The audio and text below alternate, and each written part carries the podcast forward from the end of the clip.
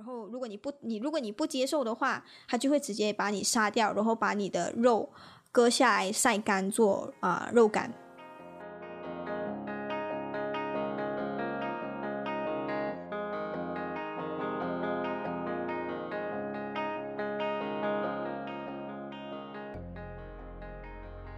收听不正常逻辑研究中心，我是左手怪。有没有觉得今天我的声音特别兴奋哈？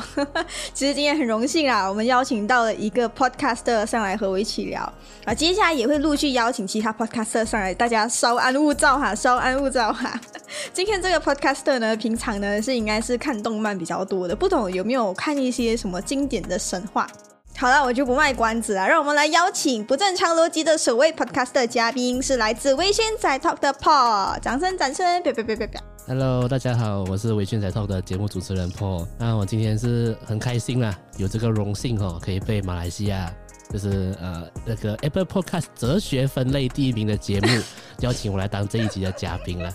那首先呢，我在这里谢谢左手怪愿意赏脸哈，让我来上他的节目，我真的是倍感荣幸啊！谢谢左手怪，谢谢第一名。你们听到了吗？你们听到了吗？刚开始就开始被呛爆了，大家呃，你们应该猜到陆续有来哈会发生什么事情。如果你们听到觉得今天哎 Paul 的那个音质特别好哈，是因为没有错，他换了一个设备，所以他的声音比我好听是正常的。好了，现在给你一个三十秒钟介绍你的节目啦。OK，好，那我的节目呢是在聊仔仔 A C G 相关的主题啦。我会在节目上分享我自己喜欢的动漫作品，然后还有游戏作品给大家。那也因为我本人呢也很喜欢看书，所以偶尔我会分享我觉得好看的书籍。那再来呢，我的节目上也会呃有时候会邀请来宾到我的节目做访问这样子。那大家有兴趣的话，可以来听听我的节目哦。嗯，所以如果喜欢一些动漫作品啊，还是可能呃比较想要听说书的啊，也可以到他的微醺仔套啦。其实我一直都很好奇一个问题哈，嗯，为什么你的节目叫微醺仔？哦，微醺为什么是微醺？其实我我非常到很多人都误会了，其实微醺跟仔 talk 是分开的，不是微醺宅。好吧，好吧，所以所以为什么要叫前面要加两个字微醺呢？是因为你喜欢喝酒这个名字不是我自己取的啦，我一个我请我的妹妹帮我取的，因为她她是对这种这种文字的那种东西还比较敏锐一点，然后我就讲说，我想要有“宅”这个字，其他的字你帮我想，嗯因为他因为他知道我很喜欢喝酒嘛，嗯，所以用就用喝酒这个方法，这个东西这个概念去想，就用微醺这两个字，我想好一一开始是微醺宅嘛。我就觉得这个字啊怪怪的，后面加一个 talk 好了，只叫微醺仔。原来原来这离不开酒哦，果然是。对啊，喝超爱喝酒了，喝到肝坏掉了。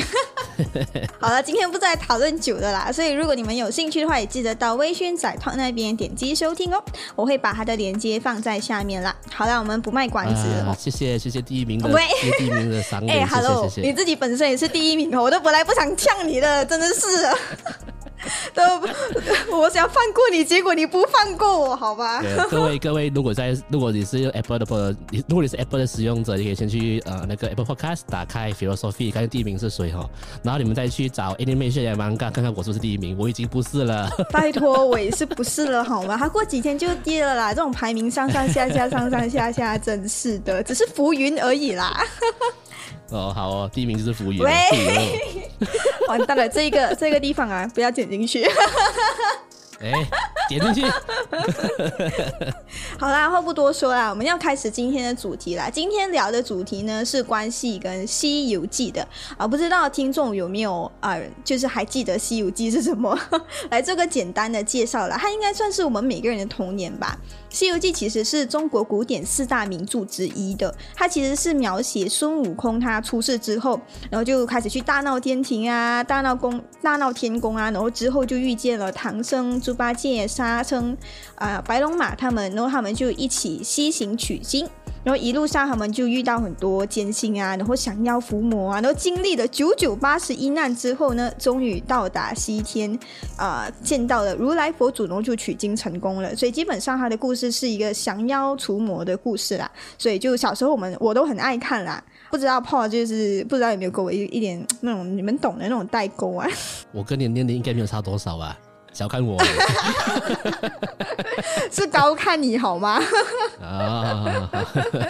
所以，所以你是从几岁开始看这个《西游记》的？这是一个暴露年龄的问题。嗯，其实之前有跟做主管聊过这一个啦。他讲他讲跟我一样都是小学看的，可是他小学是一年级，我是五年级。所以从这一点你可以知道说，哎，我们的那个到底有相差多远？呃，我记得我第一次看是就是小学五六年级那个时候了。然后，呃，我第一次接触的《西游记》就是那个香港 TVB 的那个电视剧的一个版本，就是那一部由张卫健。他饰演那个孙悟空，然后江华饰演唐僧，然后梁耀祥饰演猪八戒，麦长青饰演沙悟净的那个版本。然后我我相信年龄跟我差不多的马来西亚人应该都有看过这部这一部剧啦。那我是九零后的，那我相信八零后、九零后应应该都有看过了。零零后零零后我就不懂了。那我记得，拜托我也是有看好吗？哦，好好。那我记得小时候应该就我那个年代啦，每一个小学生都会唱这一部剧的主题曲，哎。嗯，这一部剧的主题曲是什么？你会唱吗？都忘记了。来来来，请献丑一下。这这怎么讲唱了啊？啊为了吹世间每步那敢放松。你听过吗？好像有哦，好像有哦。你再唱多几句看，让我回忆一下。你看的是粤语版还是中文版？粤语版。嗯，为了吹世间，你同我极冲动。这样子，类似是这样的。我相我相信每一个小 每一个小学生都那那个时候小学生都会唱吧，应该是哦。可是我我我是还好啦，这对于他的歌就还好。但是我现在偷偷已经帮你们谋了一个福利哈，听到我们的 听到我们的 podcast 都可以唱歌，是不是？哎，真是的，这个这个必须剪下去。我被骗了。那当时为什么你会看《西游记》呢？当时候啊。我呃，就这一部剧啦。那我记得当时候是在我外婆家，然后我的表哥，我其中一个表哥在看，然后我就看到在那个电视在演的是孙悟空的他的打斗的场面。我记得好像是在打二郎神啊，就很前面的时候，嗯，啊，就是二郎神要来下来制裁这个孙悟空的那段剧情嘛，就那个打斗场面呢。那我就这样呃跟着跟着一起看咯，然后就这样子默默的每一天就准时收看这样子。其实现在看回去呢，当时候的那些特效都超烂的啦，就那个年代嘛，应该有。就十五年前的，十五年前的那一个的那一个特效，哎，不对啊，这部剧是一九九六年，一九九六就是我出生那一年的，就 二十五年前的特效就超烂的。但是在你看回去呢，啊，但是但是再但是你再回想回去呢，就觉得。当时看真的是很帅很好看这样子，我觉得小时候就是看那个打斗场面的。所以啊，这可以证明说，其实我们的那个特效一直都在进步啊。你就是因为看到现在有多好，所以你看回去的时候，你会觉得哎，有点适应不来。这跟那个画风的演变是一样的道理吗？嗯，我会这样子讲，是因为我怕你的听众可能没有看过这部剧的人，然后去找来看，然后讲呃，做做你们看这样的东西。我但是我想跟你，我我想跟听众讲的是十五年前的东西哦。但是其实最近《西游记》因为它太经典了，所以它有一直不停的在翻拍新的 version，新的 version。我记得我现在看到最新的版本是那个，我记得有一个春节档的，就是那个《西游记女儿国》，那个也是还蛮不错，是赵丽颖跟冯绍峰演的。所以你们要看的话，你们可以去看那部电影，它的特效就还真的算比较 OK 的啦。嗯嗯嗯，听年轻人讲的，老人不懂。在《西游记》当中啦，那些师徒当中啦，就是师徒有什么？有有唐僧啊，然后还有呃孙悟空啊，然后还有啊沙和尚啊，还有白龙马。这这师徒当中最还有猪八戒。对，这师徒当中最令你印象深刻的是哪一个角色？印象深刻，我觉得就以这一部 TVB 的这一部剧来讲好了，就是印象深刻应该是猪八戒，因为。就以当时那部剧他们呈现的这个猪八戒的形象来讲，哈，嗯，小时候看的时候会觉得有一点点可怕，因为因为他整个脸就是一个猪头，你知道吗？对对对，你就是逢年过节啊，你家你家餐桌上会有一个猪头，猪头就在这个 就在那个凯多的脸上，小时候看会蛮可怕的，觉得蛮可怕的，呃，但其实除了形象可怕以外呢。我觉得真的就是因为他的个性真的很鸡白啦。啊，呃，的确，的确，的确，每次有什么事情都是他闯祸的，然后结果，结果那个师傅都是骂孙悟空。对，他会一直去跟师傅打，去跟师傅打小报告，嗯，或者是自作聪明去破坏那种啊，去破坏他的师兄孙悟空的计划之类的。嗯，所以你，所以与其说是印象深刻呢，我想说是应该是害怕跟讨厌这个角色。那我可以告诉你，为什么你会讨厌这个猪八戒的角色？其实猪八戒他有一点像，仔细想想啊，他猪八戒哈，他是有一点像我们自己人的身体的一部分的一个性格。就比如说，他有一点像我们的欲望跟我们的惰性的感觉，就好像我们看到好吃的，我们都会流口水啊；看到美女的，我们都会冲过去啊，然后就好吃懒做嘛，然后整天做一些乖懒的事情。所以每次猪八戒闯祸，这是为什么？孙悟空啊，那个唐僧永远都是骂孙悟空，不是骂他，因为其实这是我们对待那个欲望的态度嘛。你想想看，呃，每次我们都是对待欲望特别宽容的，比如好像今天我本来计划要减肥的，可是刚刚我在干嘛？我已经在吃了。啊，OK。原原来是这样，就是说，呃，就会想说，哎呀，那我就吃，我就先吃啦，明天再打算好了。就好像 Paul 他本来想要买那个麦克风，想要想要换他的那个那个器材，隔一天他就下单了。所以从这一点我们可以发现说，呃，，Paul 其实真的很有钱。我知道，我就知道你会这样讲。对，我要我要我要给一个机会澄清，OK？我只是一个有办法申请信用卡的一个社畜，我没有那么有钱，OK？好啦好啦，开玩笑，其实是因为。真的喜欢 podcast 这件事情啊，才会才会花那些钱去提升那个设备，提升那个品质。所以在这一点，其实我是要带出来说，哎，猪八戒其实有时候某种程度上，他要呈现的形象有一点像是啊，我们好像很讨厌自己很讨厌的性格的一部分。嗯，所以为什么我们看到他就是哇，真的看了都很葛然，是不是？对对对。就是我只记得小时候真的觉得，为什么这个人要跟他们一起去取西经？嗯嗯嗯，不需要这个下面会 下面会有解答，这下面会有解答，为什么会跟他一起去？然后还有接下来刚刚是说这个猪八戒嘛，孙悟空呢？孙悟空，你你记得还有什么特点吗？孙悟空啊，就自大咯，然后呃，觉得自己天下无敌，没有人会打赢他。为什么没有人会打得赢他呢？你觉得？他就觉得自己是最强的。然后，因为他在水帘洞那边，他就是大王啊，对啊，就被人家捧上天了。所以还是觉得，反正反正我就是大王啊，全世界人都打不赢我，这样感觉是这样。其实还有一个点就是他有那个神通嘛，是不是？他会七十二变，人家又可以飞十万八千里，是不是？七十二变筋斗云，然后去抢了海龙王的金箍棒，然后逼东东南西北龙王逼他们给他一件衣服，这样当然了，当然去抢了。所以基本上哈，你可以从我们先不讲它其他的，就讲它比较出名的七十二变跟呃飞十万八千里。如果从这一个点上面啊，七十二变其实老实说啦，我如果告诉你我也会七十二变，你相信吗？嗯，变变什么？哪一方面？怎 么怎么？你问哪一方面这样奇怪的？我哪里知道你要变什么？我我不懂啊，我确认一下。其实七十二变哈，本质上其实每个人都有七十二变的才能啊，就好像来你幻想你变成了，比如说你最近很喜欢什么动漫的 character？最近啊，嗯。啊，最近。恶魔人好了啦，恶魔人好啊好啊，就比如说好像我要你现在幻想你马上变恶魔人，你幻想得到吗？恶魔人啊，我想不到呢，你要。恶魔人是什么？你要去一个深色场所，看到人家在做爱，然后做做下单，死一死，死一死，然后才变呢？这是那种但是你你马上你就可以换过，你就可以你的头脑就可以切换成那个场景了。某种程度上，这就好像我们的才能这样啊。就每个人其实都有七十二变的功能，就是这是你的思想，这是你的心，你的心拥有七十二变的这个神通。如果你不相信的话，你可以尝试一样东西，你尝试看冥想。你就知道你的心可以多么的七十二变。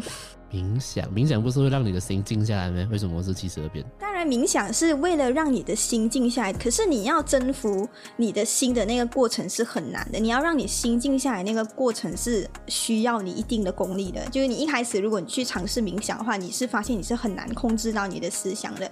你越想要让你的提升你的专注力哈，你越想要让自己专注在某一个时刻，你是越做不到的。今天你又想哦啊，等下 podcast 要录什么节目啊，或者是哦，等下我要我要去看什么东西啊？什么东西啊？你的头脑，你你一闭上眼睛，你就开始会乱想了。这就是我们每个人的那个心跟思维，这个我们所谓叫七十二变。嗯，可以理解，可以理解。就好像来飞十万八千里呢，飞十万八千里，你觉得你的心可以做到吗？比如好像现在我要你用你的心飞去日本吃和牛，你现在飞得过去吗？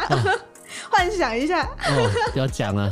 我我只靠想象我就饿了。所以是不是是不是只是因为你真实的吃不到，可是你的心做得到？你的心可以飞去日本，你可以飞去荷兰，还是我要飞去泰国吃冬阳？其实也是可以的。嗯，好，我再我再要你马上飞回来，是不是也可以做到？是是，所以每个人是不是都有飞十万八千里的这个才能，这个神通呢？嗯，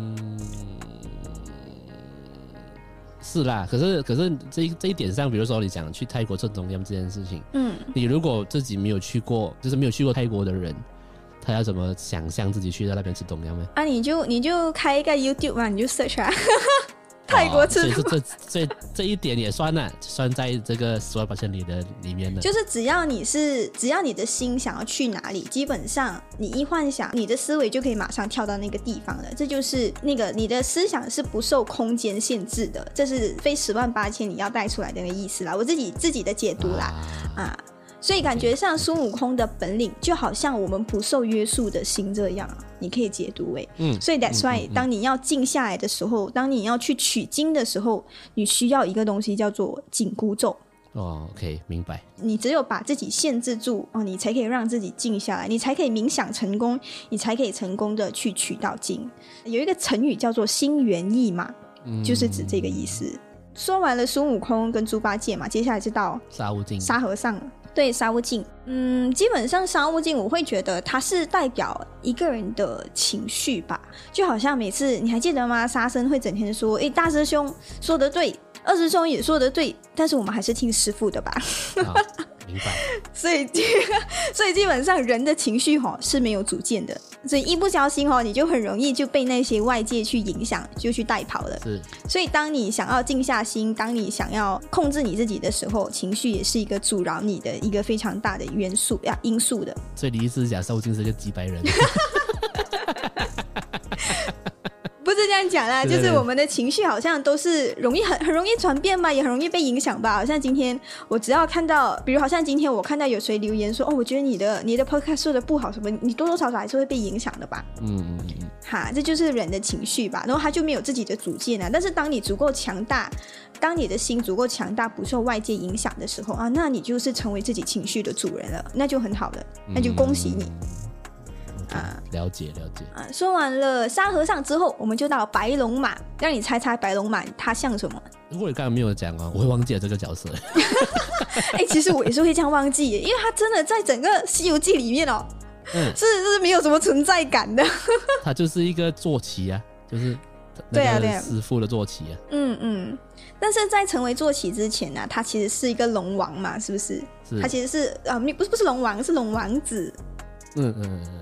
哈，然后其实它本质本身呢是带有一种好像意志力的，它是它是代表人的意志力的，就好像啊，其他人都说啊，其他人要放弃，可是他说白龙马就会说不行，我一定要往前走，我一定要去取经成功，我才可以洗脱我的罪孽，我才可以恢复王子的身份。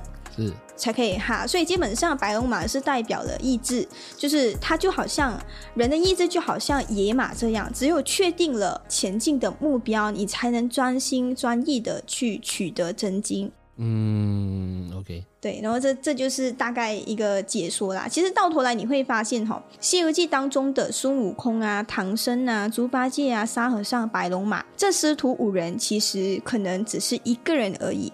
或许《西游记》它不是一个故事，而是一个人修佛的过程。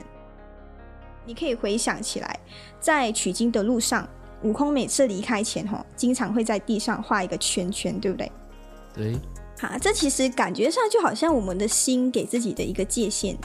哦。对，然后可以可以理解。哈，然后但是人的身体也就是唐僧啦，他总是会被欲望牵着走，所以这时候猪八戒就会跑出来了。师傅，我们去那里看看吧。师傅，我们去那边吧。师傅，我们去这边吧，是不是？OK。啊，于是师徒几人呢，他们就很容易就离开心，离开悟空设定的那个啊界限，然后就会去遇到各种各种种的妖怪。嗯。啊，这个妖怪又代表什么呢？其实是代表心魔。心魔。对，代表心魔。对，当你离开了那个那个界限之后，你就会遇到心魔嘛。所以，所以他们会遇到很多妖怪嘛。一跑出那个界限，哇，这边白骨精就出来了，那个谁谁谁就出来了，对不对？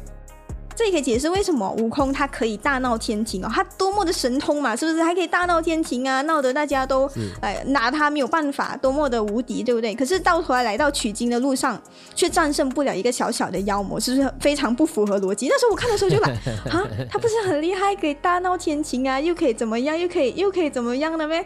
结果遇到遇到一个小小的什么白骨精，遇到一个什么牛魔王，他就这么轻易就被打倒了啊！其实可能。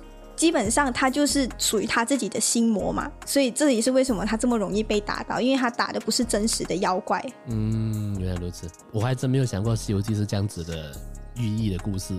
嗯嗯，而且你会发现哈，还有一个线索就是。大多数都是悟空引领着师徒他们几个不断前进，然后一路上悟空都是负责降妖除魔的那一个，也就其实是代表是你的心负责去降妖除魔的这样的一个意思。所以当然上述对于《西游记》的这个解读是我们叫做一心五念的解读啦。但是有一千个人读过《西游记》，就会有一千个解读版本，这就是文学的乐趣。对，嗯，这就是大概一个我我觉得还蛮有趣的解读方式啦。可以，但是它其实里面有非常多的漏洞的。如果讲取西经这件事情是一个人的战胜心魔的过程的话。那取西经之前的故事到底是又是什么？对啊，对啊，对啊，所以基本上它是不能 呃，也不能说完全用一心五念来解释的。但是基本上，如果你要用另外一种比较佛学的角度去看待的话，它还是可以这样讲解的。是，所以这只是另外一个角度让你去看，诶，让你重新审视一下《西游记》。其实你每一个年龄阶段，你在读《西游记》的时候，你会有不同的体悟。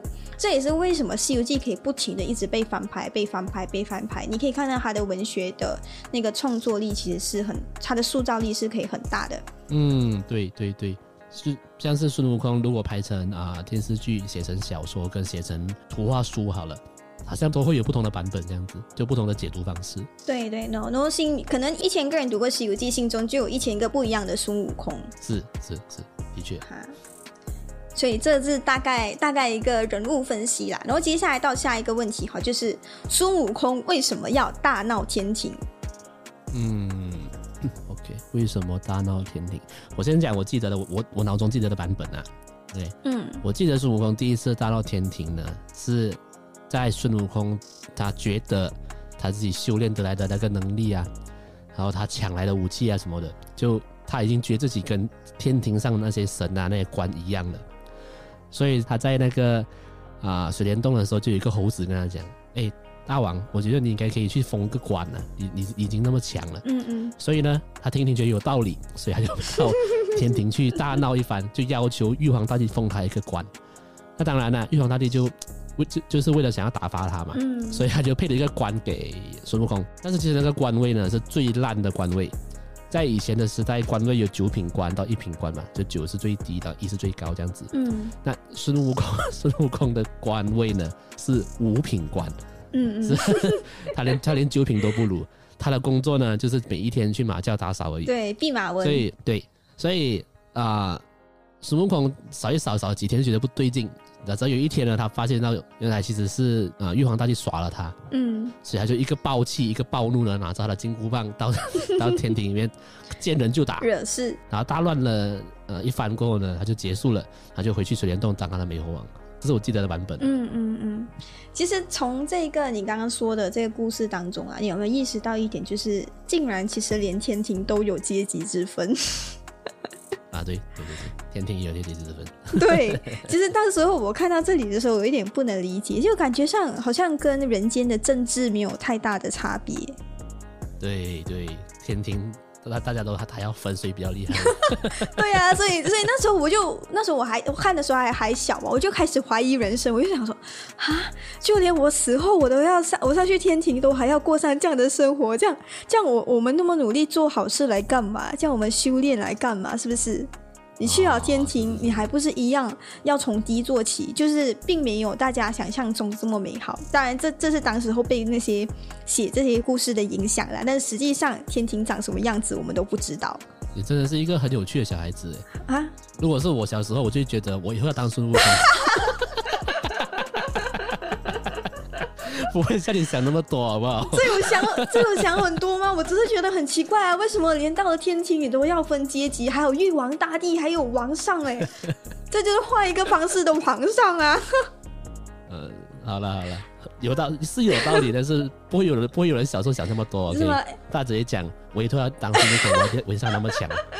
好奇有没有有没有人说以后要当猪八戒的？应该没有吧？怎么可能？好了，就但是其实如果你觉得这个问题很奇怪的话，那么我接下来我会跟你说，小时候我问过一个更奇怪的问题。嗯，我就问我妈妈说：“哎，妈咪啊，这个世界上有没有一个地方哈是不需要有这些阶级的，也不需要有这些法律，然后大家都可以和和平平、开开心心的一个一个地方？”然后我妈妈就回答我说：“她说有。”我就问她：“哈，这个地方在哪里？”她就讲说：“在极乐世界。”啊，你你妈妈是很爱你的，她想要，她她也是想打发你的。我也这样认为，我就说，极乐世界，原来我向往的地方叫做极乐世界，那我现在该怎么办？嗯，就写一封写一封信给妈妈讲你很爱她，然后就可以离开这里。所以基本你你问这个问题的时候，你几岁？呃，我忘记了，也应该是小学之前吧。哇，你妈妈应该觉得她是生了一个天才的儿童呢，还是天生了一个白痴？我觉得他们没有想这么多啦，就是随便回答我吧。好。所以基本上啦，从这一点你可以发现，说就连天庭都存在这阶级之分。这当然是在神话里面他们是这样创作的啦，啊，但是其实大闹天庭哦，它是被赋予更多的政治内涵的。就比如好像呃，我们的毛主席哈，当时候在冷战时期的时候，也就是二战过后嘛，我们就进入冷战时期嘛，啊，那时候呢，他就要鼓舞大家起，带领大家起来反抗。啊，那时候他就挥笔写下了“今日欢呼孙大圣，只缘妖物又重来”这个诗句的。为什么他这样写？其实某种程度上，孙悟空在那个时代是一个呃代表反抗、代表抗争的这个形象代言人，他是代表反抗精神的。嗯，可以完完全完全可以理解。对，然后所以简单来说，他其实是。呃，引领着大家去反抗一些什么东西？那到底孙悟空其实在这个《西游记》里面，他要代表他反抗着什么东西呢？反抗着什么东西？反抗着极权主义吧。对对对，其实基本上你可以发现说，那个整个天庭啦，基本上他们都充斥着绝对的权力的那个体制，绝对的神权。对，就好像有一部电影嘛，最近是姜子牙。你有听过姜子牙吗？嗯嗯嗯，有听过，是我们有看过。哪吒哪吒之魔童降世之后，就是姜子牙了。OK，好，然后姜子牙基本上他的要带出来的那个点有点像的，就是姜子牙也是在说反抗神权嘛，就是说哦天我命由我不由天嘛，就是神掌控了我们的命运，我们只能服从。但是在姜子牙这部电影里面，他就要砍斩断那个天梯，让神再也插手不了人界的事情，让让人重新掌握回自己的命运。啊，所以姜子牙电影是要带出这样一个反抗神权的概念。其实这概念有一点像《西游记》孙悟空为什么要大闹天空。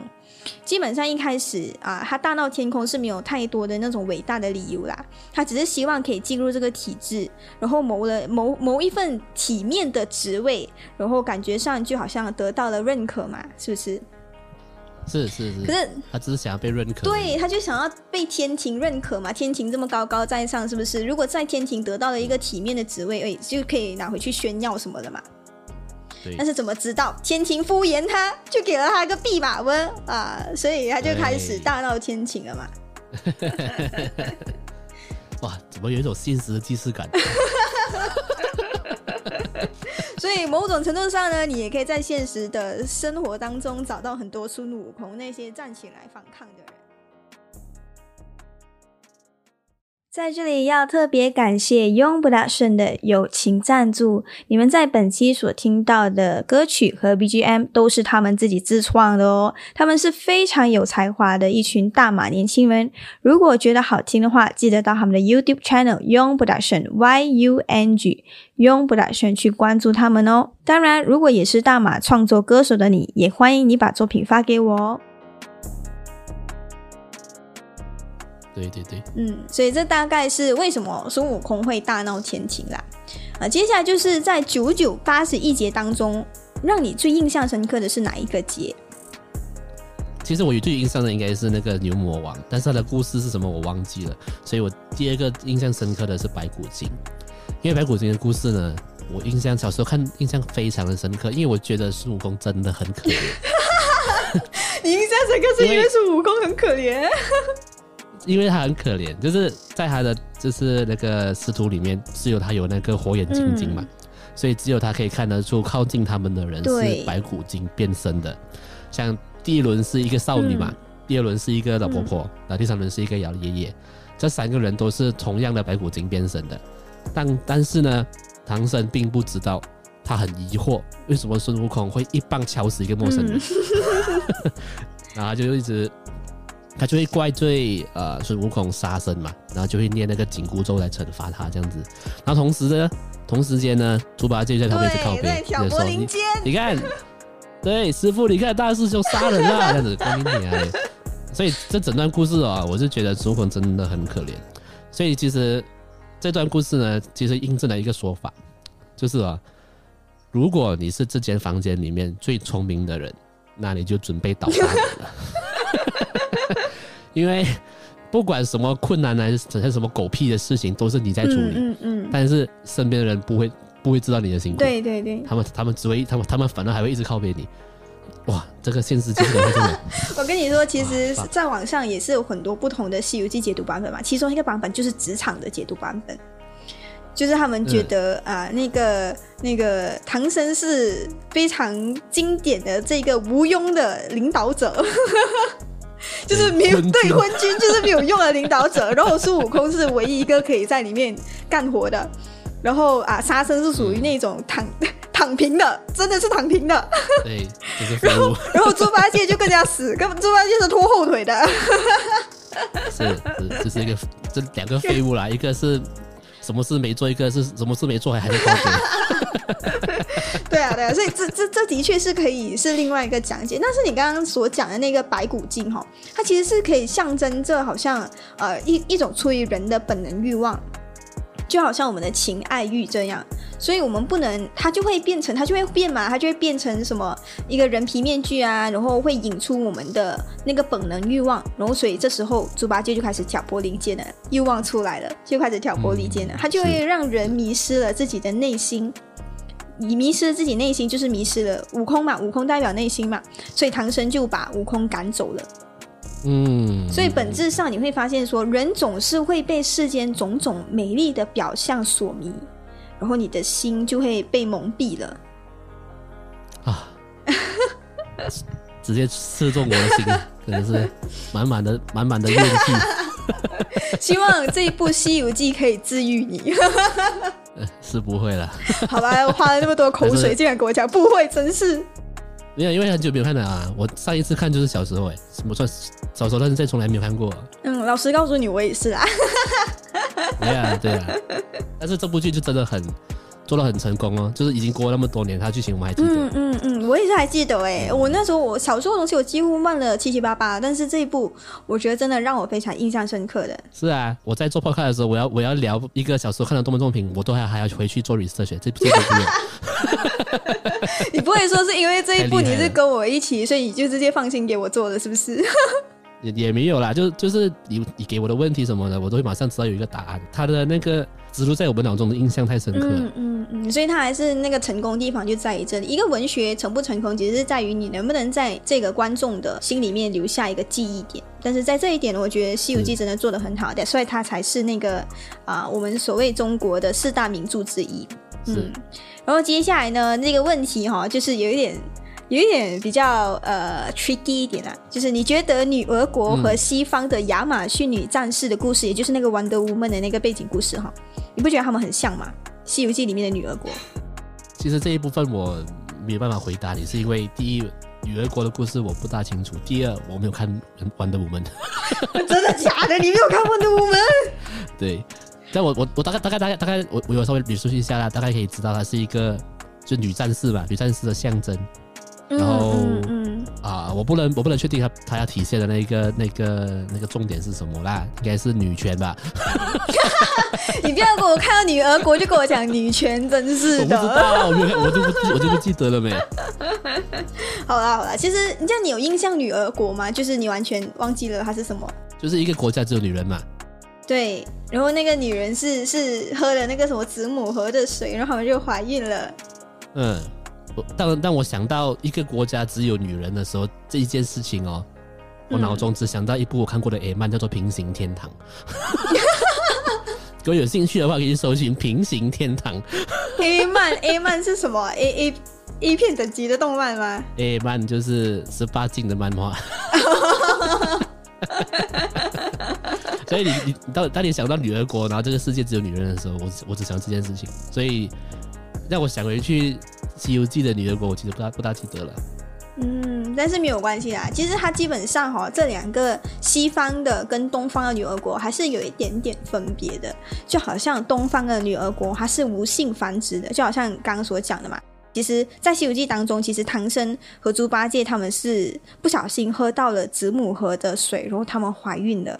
是，嗯，在这一点上，其实呃是有记载的，就是是在这个《山海经》的时候，它就有记载说，一个黄池，就是女人如果跑去泡澡的话，就会怀孕这样的。但是在啊、呃西方的这这个亚马逊女战士的故事里面就不同了。不管他们多么的无敌哦，多么的 powerful，多么的神通都好哈，生孩子这件事情还是离不开男人的帮助的。嗯，对我、啊我好像有看，我稍微找一下这个亚马逊女战士的故事，好像是他们是不是会就是一批人去外去外面找他的人怀孕过回来繁殖，这样是这样的东西吧？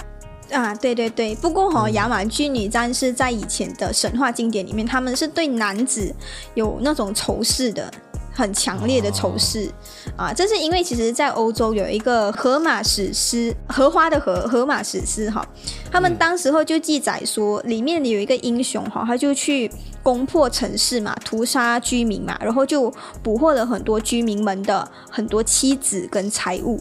然后还显得他们很理直气壮啊。可在当时的背景下，其实女性被作为战利品是一件非常理所当然的事情。所以基本上啊，在荷马史诗里面呢，还有记载，就是有一有一群非常不一样的女性。女性，她们就被称为亚马逊女战士，也就是西方的女儿国。她们就会养大她女儿，然后反而就把这些男孩子给杀掉。因为在现实当中，这个希腊殖民的城邦哈，那些女子们是对自己的丈夫充满仇恨的，因为这些人都是屠杀了他们的父亲、他们的丈夫还有儿子之后，再强行娶了他们的。嗯嗯所以从这一点，你可以发现说，很多神话啦，它看起来就是非常的浪漫，充满了想象力。但是你仔细一看，你仔细一读，哎，里面其实很多那种要传达的讯息的。嗯，哎、我觉得左手怪你很喜欢，你你你你容易找到一个故事后面的那种比较负面的东西，这是你的兴趣是吧？什么比较负面的东西？其实每个故事哈，大多数，嗯，不懂是因为我看到它的负面还是什么啦。我还我会发现他要带出来的讯息都是非常沉重的，就是因为他要带出来的信，他的讯息太过于沉重，所以他才会用这么浪漫的童话包装起来。但是如果你是把它当成一个童话来看，它也是足够有趣的了。它也是会让你觉得津津有味的。但是当你真的静下心来去真的解剖、去剖析它，诶，你又会发现不一样层次的东西。我觉得这就是一个故事的 powerful，它的它的它的力量所在。是，果然是不正常逻辑研究中心啊！你当第一名是实至名归啊！你够了，不要再抢了。是第一名，真是的！我跟你讲，破是我们的 A C G 排行榜第一名的，你懂吗？而且还是我们我们 Podcast 当中首位第一名哎。哎，别讲了，王者陨落，现在我们让后浪上来，就是左手怪，不正常逻辑这种东西。没有啊，其实我这样说是希望大家在读故事的时候，可以稍微用心的去分去解剖一下，哎，你会发现很多很有趣的东西。如果你哈，如果你理解他的那个讯息的时候，你会会让你觉得很惊喜的。这就是我好像感觉好像你，诶，本来以为它是它是一粒苹果，那你知道咬了一口，哦，原来里面是烂的。没有啊，那这形容不对哦。里面是烂的，就说你还要吃，白痴吗？没有啦，但但是我必须要讲，就是听左手怪这样子讲呢，真的会想要去重新看多一次那个《西游记》，说不定会真的会有不同的想法。嗯嗯，但是其实很多电视剧啊，很多那些都是比较没有这样 original 的，它就是有改到有有很多商业化的东西放进去了。当然了，当然了。嗯所以我要看的话，应该去找那本书来看，比较比较嗯，OK 不过那本书它的描写，它是比较文言文的描写啦，啊，是啊是，肯定啊，而且它里面其实有你会发现说原原著跟那个电视剧其实是相差很大的。就比如好像我刚刚说的女儿国那个那个部分嘛，其实女儿国哈在原著的记载是非常的情色暴力的。OK，就好像有，我记得有一个部分哈，他是讲说他们不是讲不是讲说他们怀孕了嘛，然后怀孕了过后，他们要去找一个老婆婆去拿一个呃堕胎药，是然后其实嗯当他去找那个老婆婆的时候，那老婆婆跟他讲，哎，幸好你们是来找我，如果你去别的那些啊、呃年轻的那些少女的家里哈，你肯定会呃被吃掉，或者是就是他们会逼你就范。然后，如果你不你如果你不接受的话，他就会直接把你杀掉，然后把你的肉割下来晒干做啊、肉干 Oh my God，啊，这是它的原文，其实是要表达一个这样的一个内容。所以基本上你会发现说，《西游记》真的不是一个这么简单的、这么看起来表面这么商业化的一个一个作品。当你认真读起来的时候，你会真的会解读到不一样的东西。嗯，可以，嗯我会，我觉得我会有兴趣想要去看多一次了。对，所以除了神话以外，哈，其实童话故事也是一样的道理的。啊、我记得有一个非常我非常喜欢的童话故事是美人鱼。你知道美人鱼是什么吗？Little Mermaid。知道啊，就那个双下巴那个嘛。你不要暴露嘛！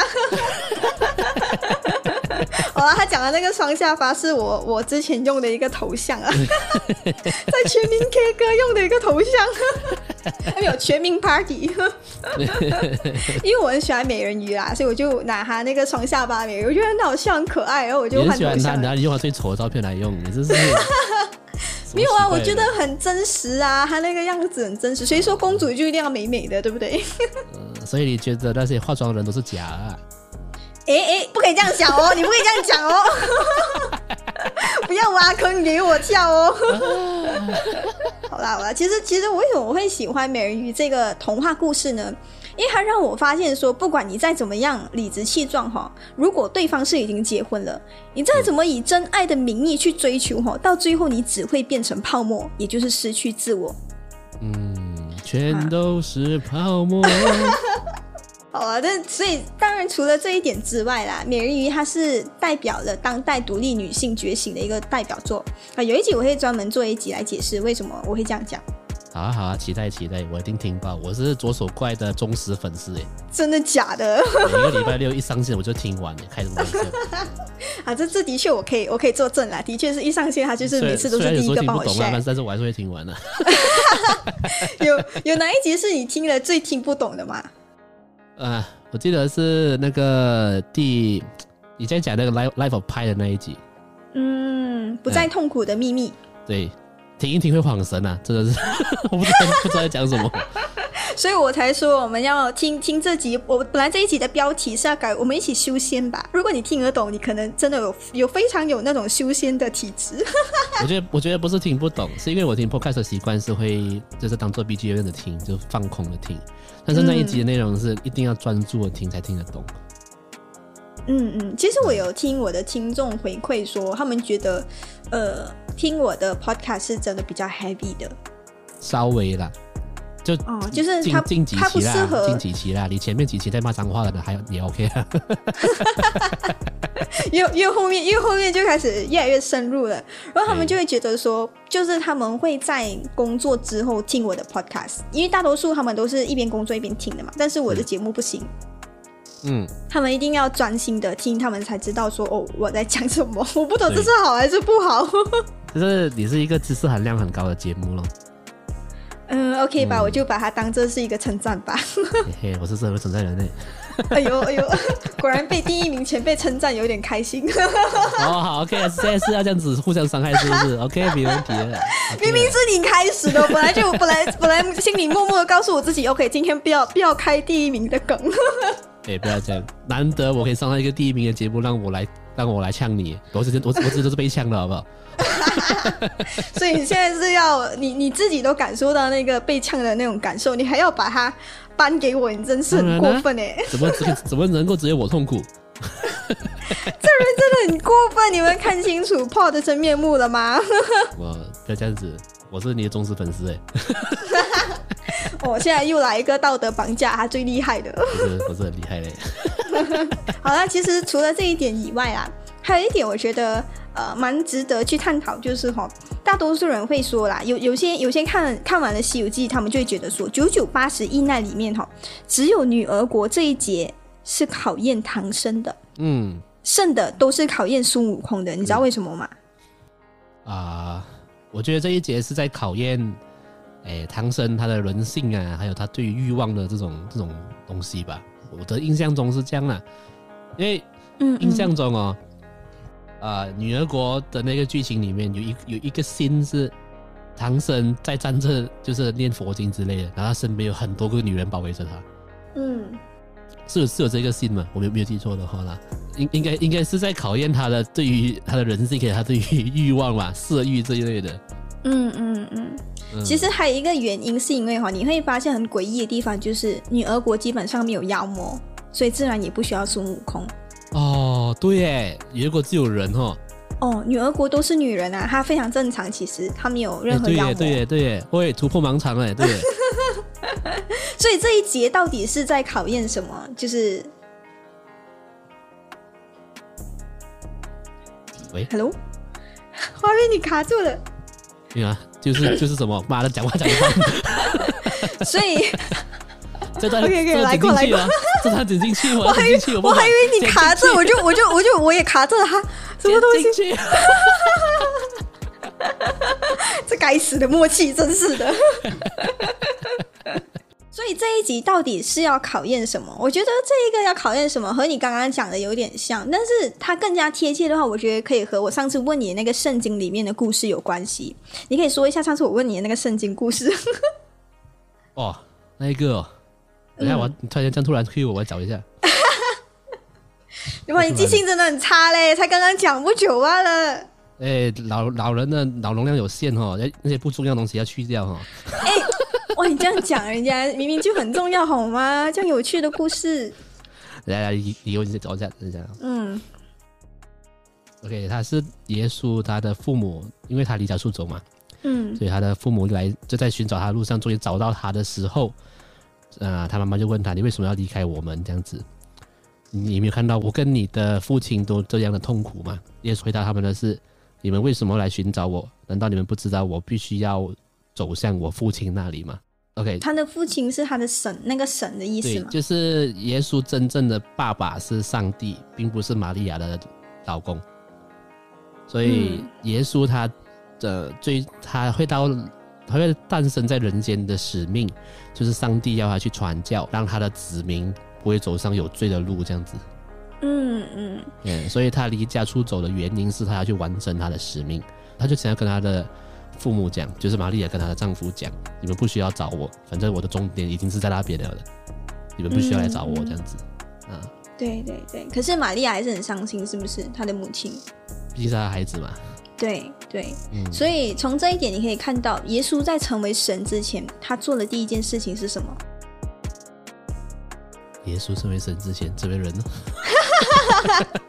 不是啦，耶稣在成为神之前，耶稣在成为可以传教的那个人之前，他做的第一件事情就是狠心的离开了他的母亲。这一点就好像佛陀，他要去追求真理，他做的第一件事情也就是抛妻弃子。对，就是你要成为跟别人不一样的存在，你就必须无牵无挂吧。对，然后那一个可能是连你身边最亲的人，你都要抛弃的。是是，这是你要去追求真理的代价。同样的，苏格拉底也是一样。苏格拉底是我们哲学界的四大圣神嘛。嗯。他在追求真理的时候，他也他并不是一个非常称职的丈夫，也不是一个非常称职的父亲，是基本上是他的老婆一手扛起整个家的，所以基本上这是没有办法避免的一个环节。嗯，这是这，所以这一节是在考验唐僧是不是可以为了取经做到这一点。OK OK，嗯，所以电影里有刚刚我提到那个电影嘛，《西游记女儿国》嘛，啊，最后在这个电影里面啊，还是那个女王就给唐僧亲手披上了袈裟，嗯。所以那一瞬间是很感动的，因为他得到了那个对方的祝福。嗯，哈，所以这一点是未必是所有呃另外一半可以做到的事情吧？你想想看，如果有一天你另外一半告诉你说：“哎，我要去修行了，我要去出家了”，你会有什么反应？我 你会为他披上袈裟吗？第一第一个反应一定是错愕，就是我还为什么那么突然？但是我应该我应该过两分钟就觉得好吧，就去选择你要走的路吧，然后就嗯，可能不会为他披上袈裟啦，我会让他离去，然后自己在那边哭，那就算了，应该是这样。所以基本上是要带出一个这样的意思啦。所以最后唐僧就在那个电那个电影里面说了一句台词，让我非常印象深刻。他就说：“其实爱一个人和爱众生是一样的。”嗯，不要问我是什么意思，我到现在还没有完全理解。我理解大概应该也是可以出家的。呃，你如果站在一个圣人的角度，就这句话这句话是很有 power 的。但是如果、嗯但是如果嗯你站在一个女朋友的角度，你就觉得他他他他他也是攻杀小。嗯所以我我觉得说你要看他站什么角度了。嗯嗯嗯嗯，但是我还没有完全就是去理解说，哎，怎么样讲爱一个人和爱众生是一样的？这感觉上就是大爱跟呃你爱身边的人啊，那那个那个爱怎么可以是一样的呢？嗯，明白。我可以我可以理解你的意思了。啊，所以可能这个这个，我觉得这个台词应该是一个钥匙吧。可能未来它可以让我解开什么样的疑问，我不知道。所以这个台词我我会一直都记着，直到哪一天可能我突然间想通了，说不定我可以在 podcast 上面跟你们分享。想通了说你应该也成神了吧？没关系啦，不要不要讲到这样绝望嘛。大家知道哪哪一天不正常逻辑研究中心改已经不是属于哲学类，而是佛学类怎么办？哎，有佛学类这个这个类型的吗？你不要骗我佛学类，那个叫什么？宗教类。什么东西我要变成新的新的一个教主了吗？干，我不要啦。哦，好，我不知道。呃，我必须讲，听左手怪这样子讲一些，就是正常人不会听到、不会去想的东西呢，会真的会让我们去，会让我啦，不是我们啦，让我会去思考，到底我以前看过的所有的故事，到底没有没有什么是我没有想到的内容。他让我怀疑我自己的人生，但是我觉得，我觉得这是很棒的，至少啊、让我脑洞大开了。就好像苏格拉底讲的啊，就是我们就是要怀疑身边的一切啊，所有事情就是其实你最强大的 power 就是无知，对，人最强大的 power 就是无知。当你认识到你是无知这一点的时候，你就不停的会去追求真相了。对，前提是你要认你要认定自己是无知哦，而不是自己对无知自己不知道啊。对，那些那些不知道自己无知的，那就嗯，这就是苏格拉底要批评的那一群人，OK，这是他的精神呐、嗯嗯嗯嗯，所以，所以上完了不正常逻辑之后，你拥有了苏格拉底的精神。哇，这是什么神圣被赋予能力吗？听起来很厉害的，让你变成了无知，哎，可以可以�克金升 好像有级的嘛？这个点不对。这个能这个能力可以氪金升级的嘛？有 VIP 霸了嘛 我直接给你封神了，啊？OK，你就是那个最厉害的那个了。好，基本上就是今天的节目差不多来到了尾声啦。就是你要最后再说一下感想吗？刚刚那个算是感想了吧，还是什么？呃，最后我一定要再一次的感谢哈，就是谢谢左手怪哈，让我有这个机会哈，可以来到啊、马来西亚 Apple Podcast 哈，就是哲学类哲学类第一名的节目哈，本人真的是感到非常的荣幸。那也谢谢大家收听今天的节目哦，谢谢大家，谢谢大家。我真的想拔的。看在他是前辈份上，我就收回来了。哎，呃，我我可以在这边宣传是吧？就是你跟我会会上我节目可，以啊，可以啊。对，那大家有兴趣的话呢，也可以到微醺仔 Top 的 Podcast 节目上面，我们啊，他这一集上了过后的下一个礼拜二就会上我那里的啊合作节目，我们会在我的节目上聊《恶魔人》这部作品。嗯嗯，那那那我就看看这一个零零后对于色情的场面有什么想法。拜托，恶魔人不止色情的场面，好吧？你不要说到这样，只想听色真是的。所以大家有兴趣，大家有兴趣要来听呃左手怪对于色情场面的想法的话，可以到我的节目来听哦。OK，所以基本上我们来到了这个节目的尾声，是时候我们要说拜拜啦。所以最后非常感谢你收听到这里，也希望我们可以脑洞大开啊，让大家一直不不停的去怀疑，不停的去想，哎，你到底接触的这个故事，哎，背后可能是隐藏着什么含义的。这对我来讲也算是一个，我觉得每个读者都是都算是自己是一个创作者。你在读完这个作品之后，你可能又会有对于这个作品的不一样的思想，这对我来讲也算是一一个创作的过程。所以希望我们拥有这种创造的能力吧。好啦，今天就来到了尾声，是时候说拜拜啦。我是左手怪，我是 Paul，我们下一期不见不散喽，晚安，拜拜。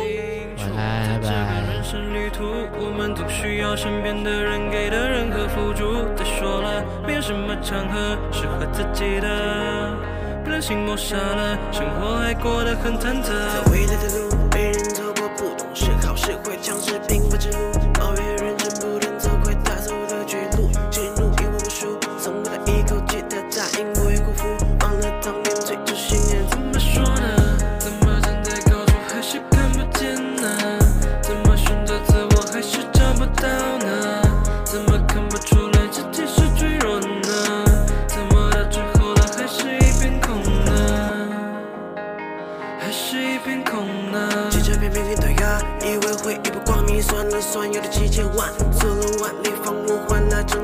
识别无意识拒绝，确实不是坏事，说假故事不止凌晨四点左右，开始头昏昏，在这街上在发现活了。几十年，却活出这个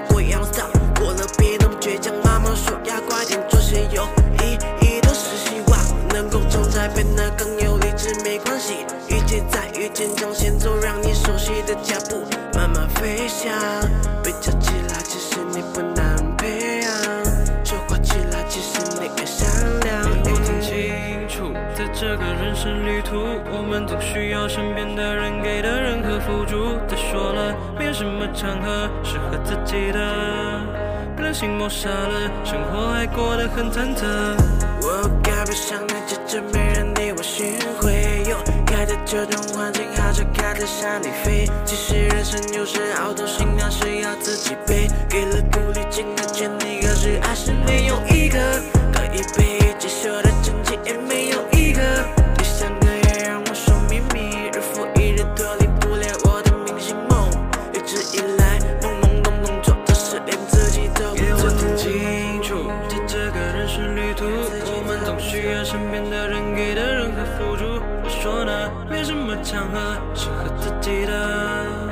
不忍心抹杀了，生活还活得很忐忑。等下，等下，我要我要给观我要给听众一个一个 quiz，就是呢，在这一集呢，可以在他的左手怪的 IG 上面留言哦。我们来我们来猜猜看，他这一集他说了多少次？你会发现说，不要啦，我来，我的口头禅。答对的答答对正确答案的听众呢，可以来私信我，我可以啊，我我我什么都不会给你啦。但是我觉得这是一个脑洞大开的一个 quiz，我们让我们来猜猜看。你听到最后的时候，你想一下，你到底听了多少次？你会发现说，我这一集有讲很多，你会发现说吗？呃，我不知道多少次啊。OK，拜拜。